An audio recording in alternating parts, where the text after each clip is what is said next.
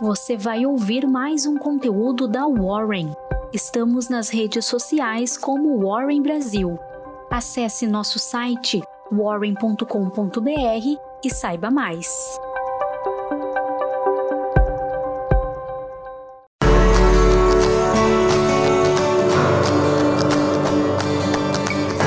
Olá! Hoje vamos falar sobre o dinheiro e as fases da vida. Dinheiro é tão onipresente em nossas vidas que chega a parecer que ele serve para tudo, porque para quase tudo precisamos de dinheiro. Mas basta parar e pensar um pouquinho para descobrir que o dinheiro não serve para conquistar o que a vida tem de mais importante. Dinheiro não compra o amor, saúde, bem-estar, felicidade, tempo, alegria, amigos ele realmente não é essencial para conquistar tudo o que queremos, mas certamente ajuda. Se não o dinheiro em si, ao menos aquilo que podemos comprar com ele. Não se pode conquistar o amor com dinheiro, mas ele é fundamental para conquistar uma boa aparência, que pode impressionar a futura namorada ou o futuro namorado em um primeiro encontro. Da mesma forma, fazer aquela sonhada viagem ao final de semana pode trazer alegrias, ajudar a conquistar amigos e gerar bem-estar. Seria muito simples e muito bom dizer que o dinheiro não interfere nesses assuntos, mas seria também faltar com a realidade em muitos casos. Dinheiro não compra amor, mas ajuda a conquistá-lo. Não garante a saúde, mas contribui para recuperarmos quando ficamos doentes. Não é a fonte da felicidade, mas colabora para chegarmos até ela. Não garante sequer um minuto a mais em, em nossas vidas, mas pode ajudar a poupar muitos. Não traz alegria, mas fornece momentos alegres. Não conquista verdadeiros amigos, mas permite criar situações propícias a fazer novos amigos e manter os antigos. Em resumo, se bem administrado, o dinheiro ajuda a melhorar nossa vida. Porém, muitas pessoas o supervalorizam e esquecem que dinheiro é um meio para viver melhor e não um fim em si mesmo. Os jovens são vítimas potenciais dessa armadilha, porque foram criados em uma sociedade que valoriza excessivamente o consumo como meio de afirmação social e conquista de status social. Quando um jovem começa a trabalhar, seu capital humano é seu maior ativo.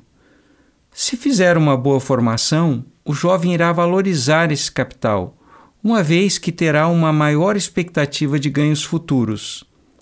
Entretanto, muitas vezes ele precisa retardar o momento de entrar no mercado de trabalho.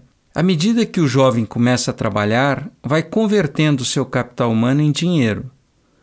Se investir parte desse dinheiro, passará a ter capital financeiro.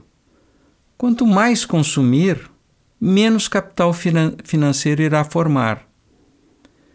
Como no início da carreira normalmente o salário é menor, a capacidade de poupança é pequena mas cada real poupado aos 25 anos vai poder gerar juros por 40 anos. Por isso, é tão importante criar o hábito de poupar uma parte do que se ganha desde o primeiro salário recebido.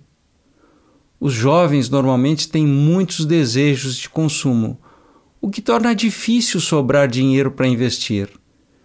Porém, nessa fase é preciso entender que o capital humano diminui a cada dia se ele não for convertido em capital financeiro, chegará um dia em que nenhum dos dois vai existir.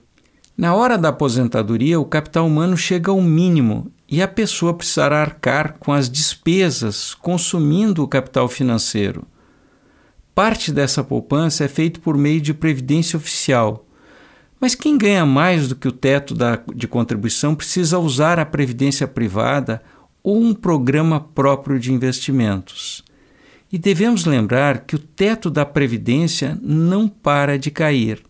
E os especialistas preveem que no futuro o teto da Previdência vai ser em torno de dois salários mínimos. Portanto, quem quiser ganhar mais do que esse valor, precisa fazer uma poupança adicional. No livro A Árvore do Dinheiro, eu comparo a poupança a uma semente. E atenção, aqui a poupança é gastar um pouco menos do que ganha. Por favor, não confundam com caderneta de poupança, que é apenas uma forma extremamente simples e não muito boa de se guardar a nossa poupança. Se o jovem não gasta um pouco menos do que ganha, não consegue investir.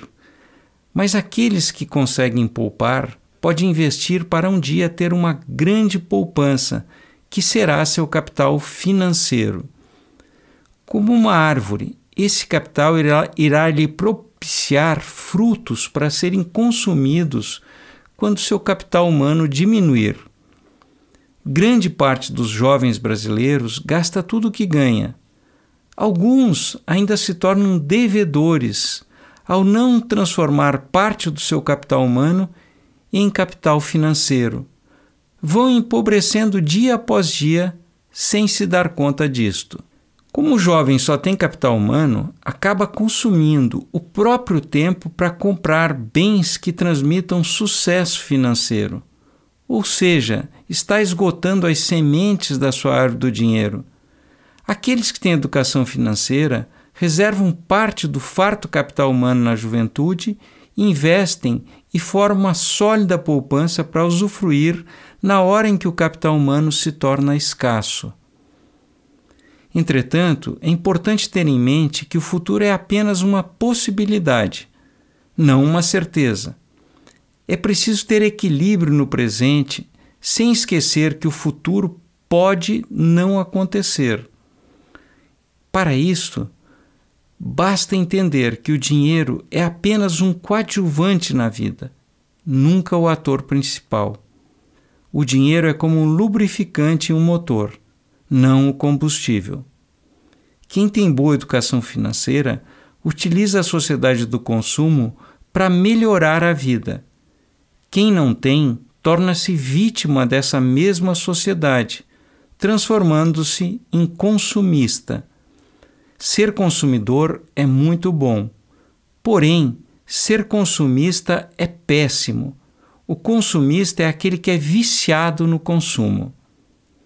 Um jovem com boa educação financeira é aquele que sabe tirar o máximo proveito do próprio dinheiro e do tempo no presente sem esquecer de fazer alguma reserva para o dia que a velhice chegar.